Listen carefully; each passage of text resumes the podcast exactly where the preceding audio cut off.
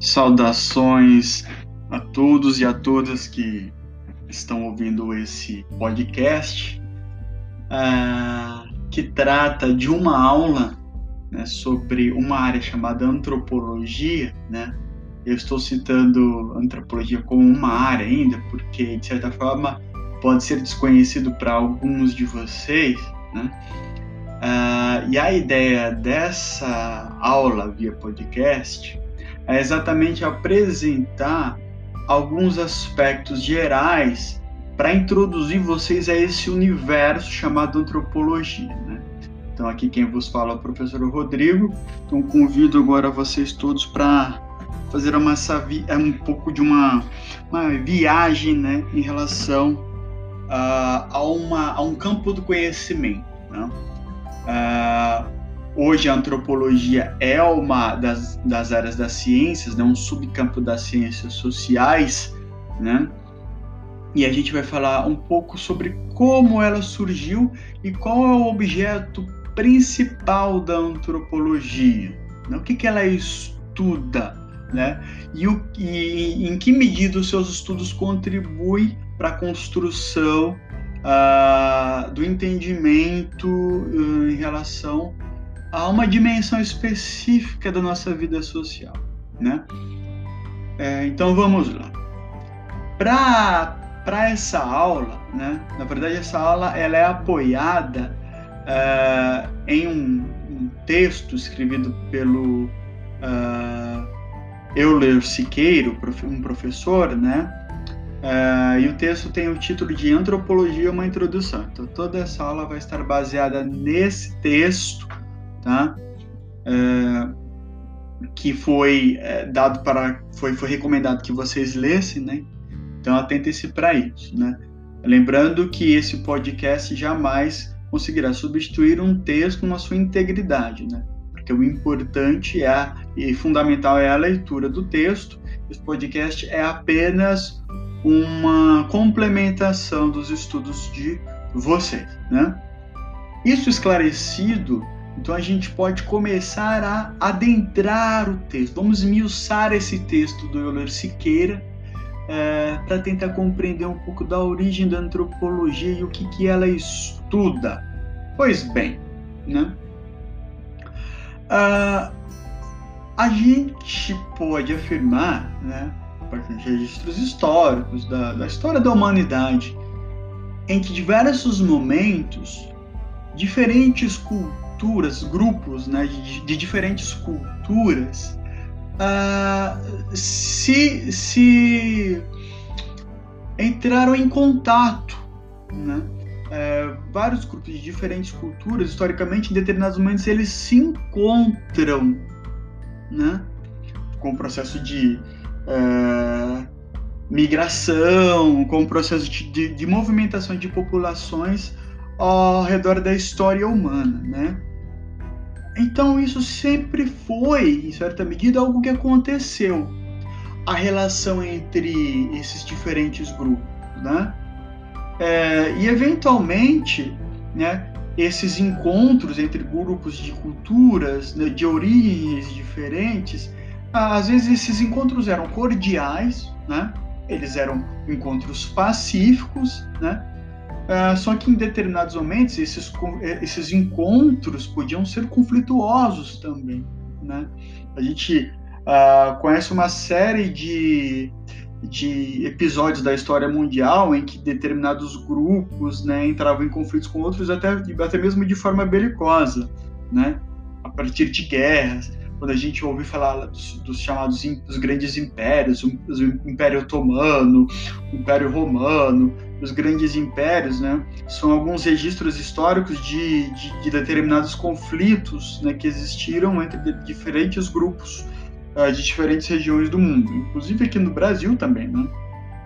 É, se, embora haja pouco registro, mas sabe-se que vários grupos indígenas que aqui habitavam né, tinham, às vezes, relações amistosas e outras vezes a, a, a relações conflituosas a, a relação de determinados grupos com outros grupos, né, sempre houve na história da humanidade, né? É, e aí, só que um determinado momento é, ganha um destaque nessa relação do contato de diferentes culturas, né? Esse momento é o, o processo de colonização das Américas, né? Uh, é um momento emblemático, por quê? Pergunto para vocês, né? Porque é um momento em que, com a chegada e a invasão, de, sobretudo dos portugueses e espanhóis, né, em certa medida também com franceses e holandeses, é, existe um choque, né, um choque de chamado choque de cultura, né, entre esses dois grupos, os grupos europeus e os grupos ameríndios, né. Uh, e, e, aí existe um choque porque uh, os portugueses né, se deparavam, vamos pegar o caso do Brasil, os portugueses, né, uh, eles se depararam com populações de uma cultura totalmente diferente da sua e há um choque no sentido que eles se deparam com uma cultura muito diferente da sua. A forma de vida, seja na dimensão material e imaterial, se diferenciava muito desses dos padrões culturais e dos costumes do português. E por outro lado, os índios também, né? Que, que tiveram em contato, com, em contato com esses grupos que vieram da Europa, para eles também era um choque, né? Eles se deparavam com indivíduos que usavam roupas totalmente diferentes, tinham crenças totalmente diferentes, hábitos totalmente diferentes. Os índios, né?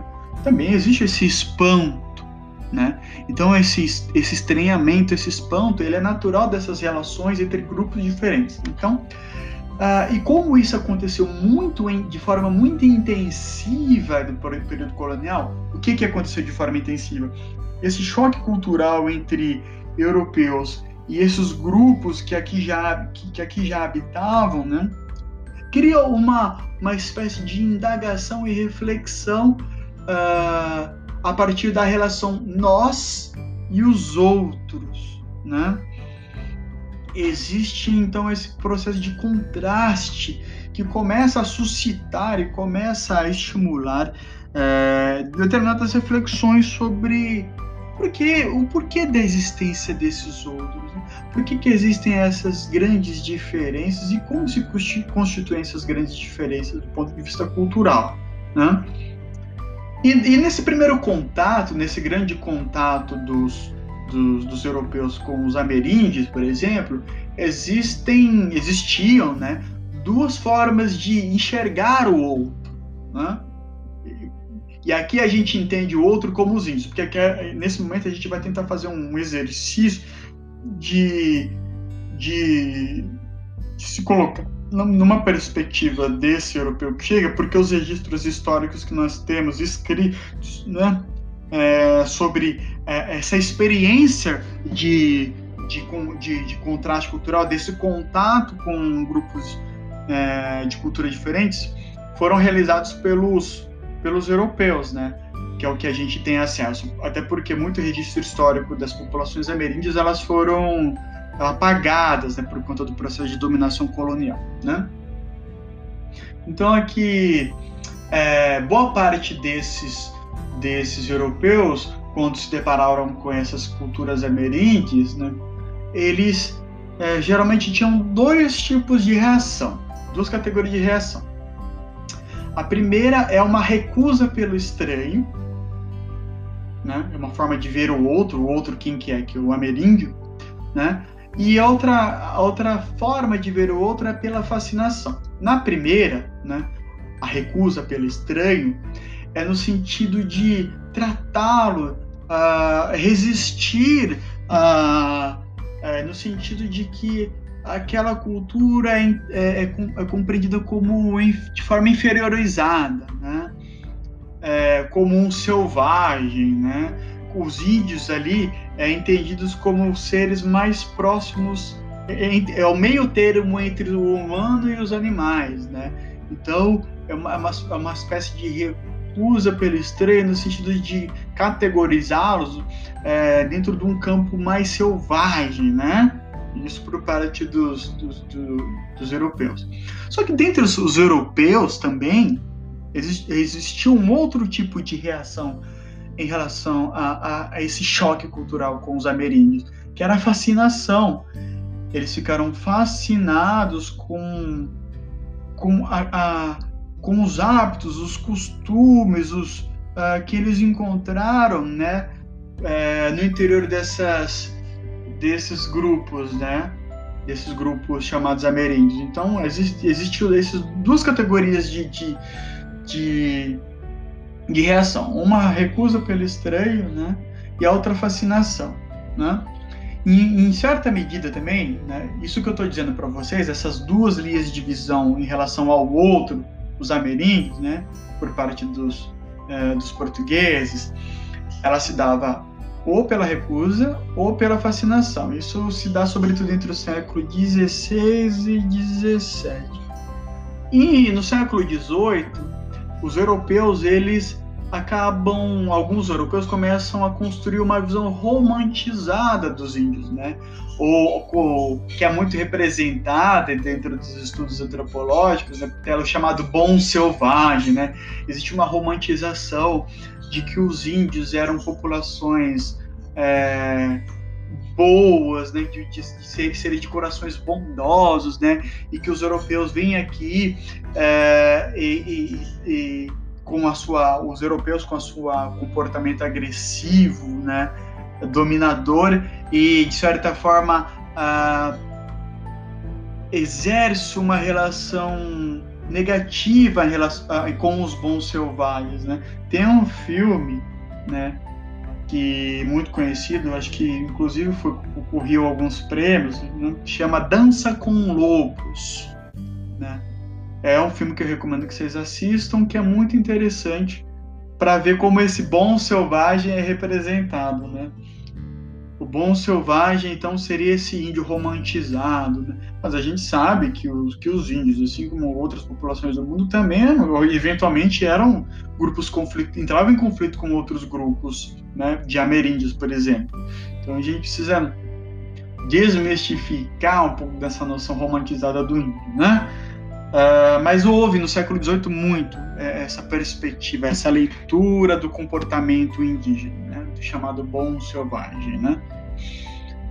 É, então, pessoal, o que, que a gente observa? Ao, ao, no decorrer da história do mundo, né, uh, essa relação de determinadas culturas, do nós e do outro, de diferentes culturas, com diferentes é, padrões, elas sempre aconteceram mas nunca houve é, um, um, registro sistematizado do estudo da, da, da cultura é, dos, dos, chamados outros, né?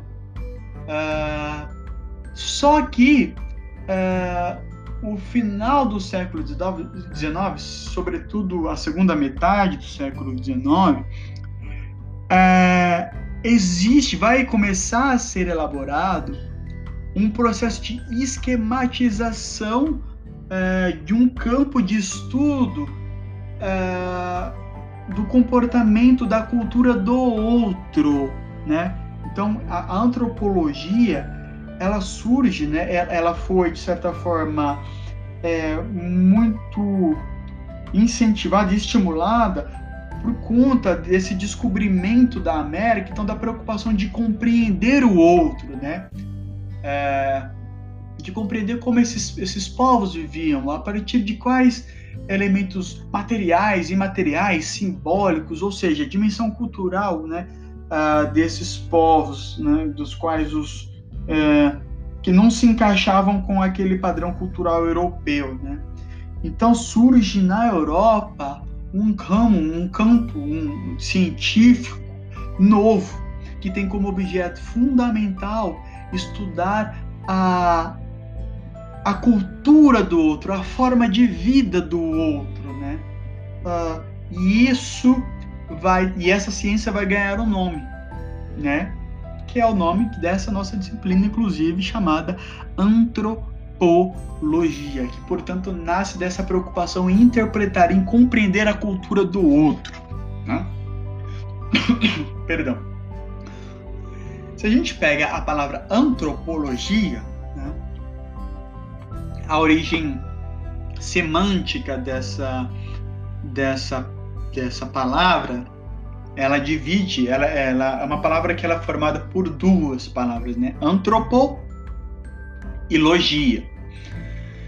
Antropo vem do latim, vem do, perdão, vem do grego homem, né? E vem de logos, vem do, do grego logos, que quer dizer é, razão, né? Ou, ou estudo, né? Então, antropologia é o estudo do homem, né?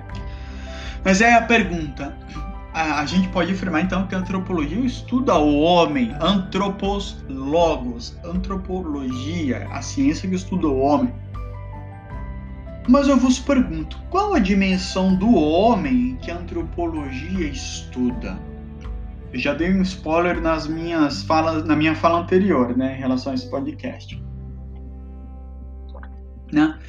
Porque, ora, se a gente a gente sabe, por exemplo, que a, que a, que a medicina, por exemplo, estuda o homem, mas estuda o homem na sua dimensão biológica, na sua dimensão da saúde, na, da saúde do homem.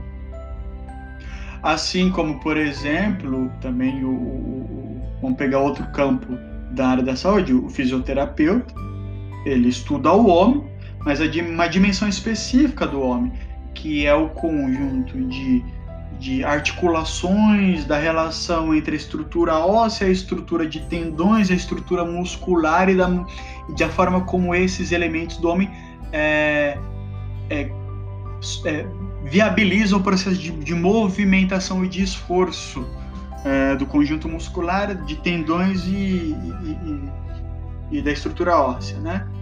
Ou seja, Uh, outras áreas também estudam o homem, né? mas estudam o homem dentro de uma especificidade. Por exemplo, né?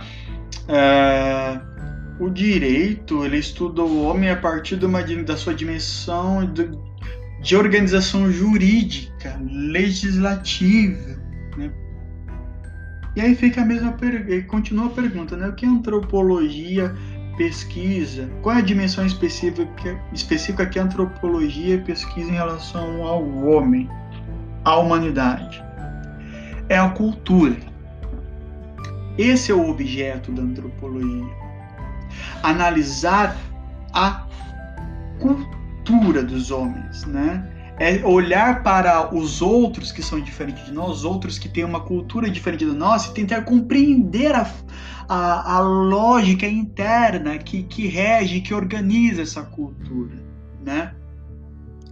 Então, a antropologia é uma ciência que tenta uh, criar um conjunto de conceitos e métodos que nos permitem olhar para o outro, ou seja, aqueles indivíduos que têm uma cultura diferente da nossa, e analisá-las e compreendê-la dentro de um método científico. Então, antropologia é isso. Esse é o objeto da antropologia. É estudar o outro dentro, o homem a partir de uma perspectiva cultural, né?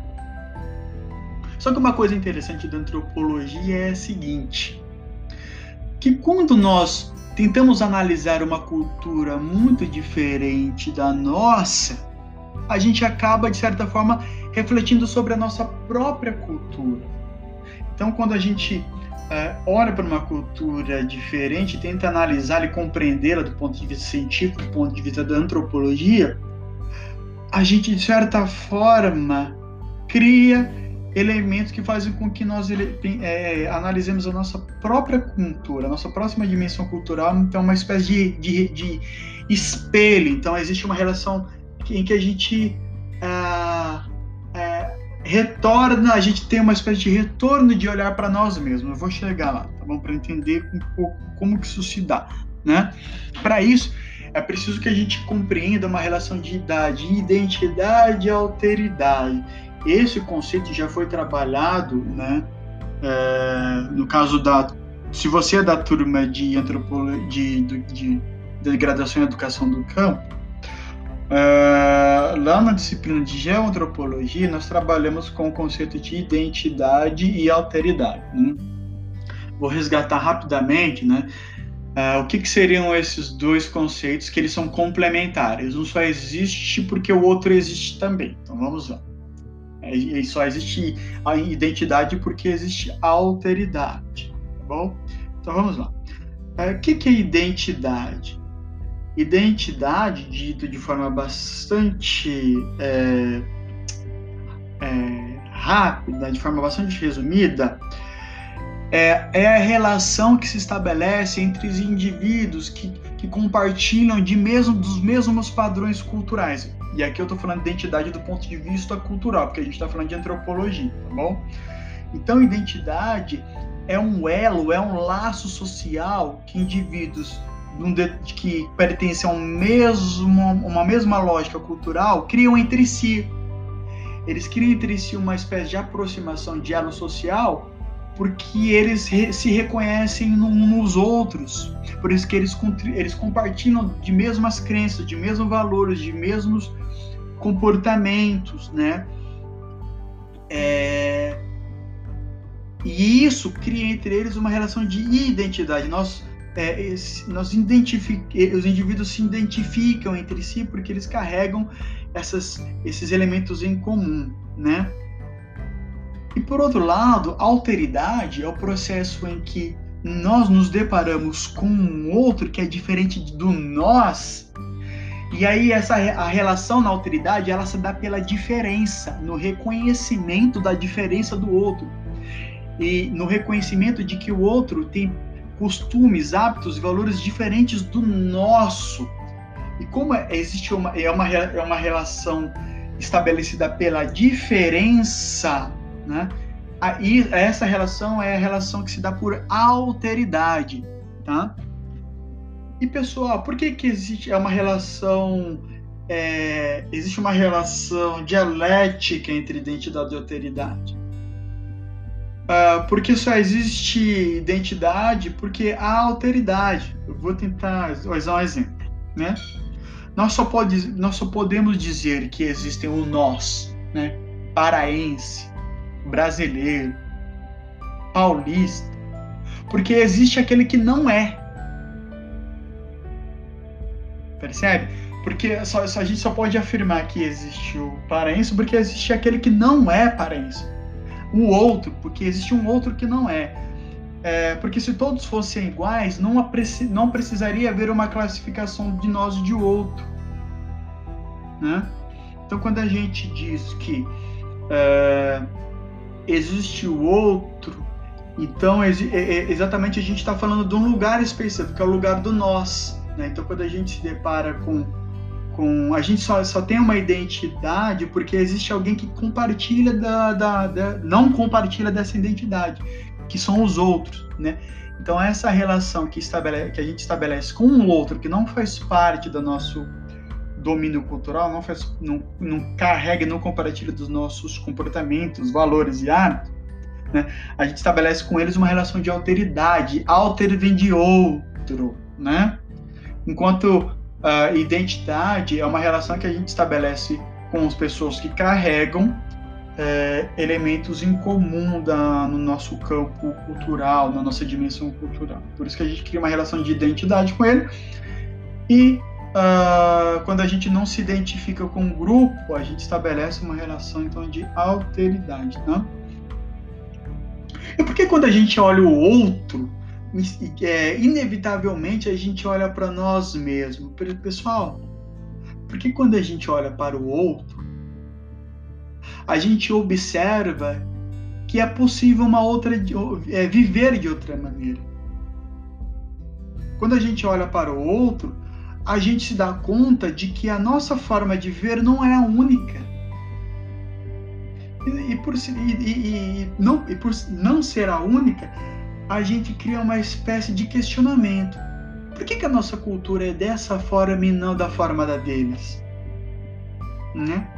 Olha, porque, é, por exemplo, se a gente se depara com indivíduos. Uh, por exemplo, vamos pegar um caso de um grupo ameríndio que atribui a criação da vida a, a, a, é, a divindades ligadas à natureza. Eles vão dizer que o Sol, é, eles atribuem ao Sol uma perspectiva de divindade. E aí, ou, ou outras podem é, entender a Terra, né? atribuir à Terra uma espécie da, de, de onde surge a vida. Portanto, a Terra é entendida como numa, numa dimensão de divindade. E aí, nós, por exemplo, que, que sofremos influência de uma cultura cristã, olhamos para esses grupos e falamos: uma outra forma de compreender a existência da vida é possível. Né? Então a gente começa a olhar para nós mesmos do ponto de vista reflexivo, no sentido que a gente olha e fala: por que, que nós somos diferentes do, da, deles? Né?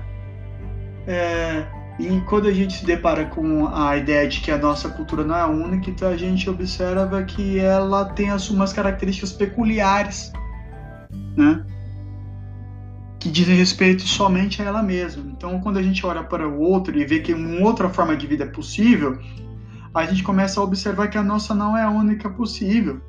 Então, de certa forma, a gente começa a desnaturalizar a nossa existência porque existem outras existências possíveis. Se a nossa não é única, então existe uma possibilidade imensa de modos de viver, né?